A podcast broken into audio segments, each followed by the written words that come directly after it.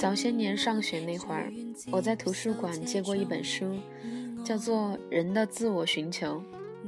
那时候我二十岁左右，觉得似乎好有道理，但并不太懂。后来渐渐觉得，人的一生真的是一个自我寻求的过程。什么今天谈了一个什么恋爱，什么明天找了一个什么工作，那都是过眼云烟的东西。人总会去到那条属于你自己的路上徘徊，那是你烙印在灵魂里的欲望，那才是真正的你。当你真的走在了这条路上的时候，才会有这样一种感觉：是了，我本应该在这里。陶杰杀鹌鹑的少女这一本书里有这么一段话：什么时候出国读书？什么时候决定做第一份职业？何时选定了对象而恋爱？什么时候结婚？其实都是命运的巨变，只是当时站在三岔路口，眼见风云牵强，你做出选择的那一日，在日记上相当沉闷和平凡。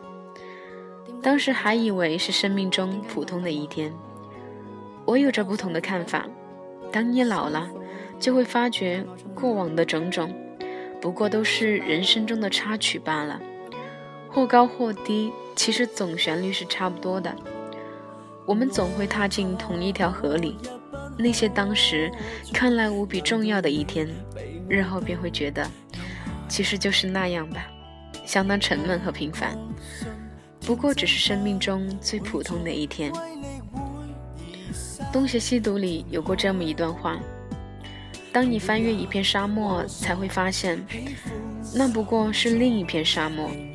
我事先告诉你，你即使相信，却怎么都想去那一边看看。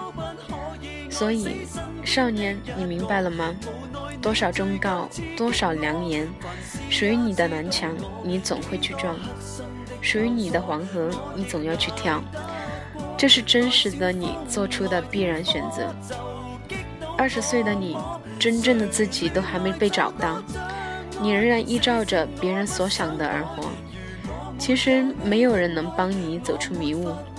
等到你撞了南墙，跳了黄河，听到了你内心深处最深处的欲望，这些忠告自然而然印在了生命里吧。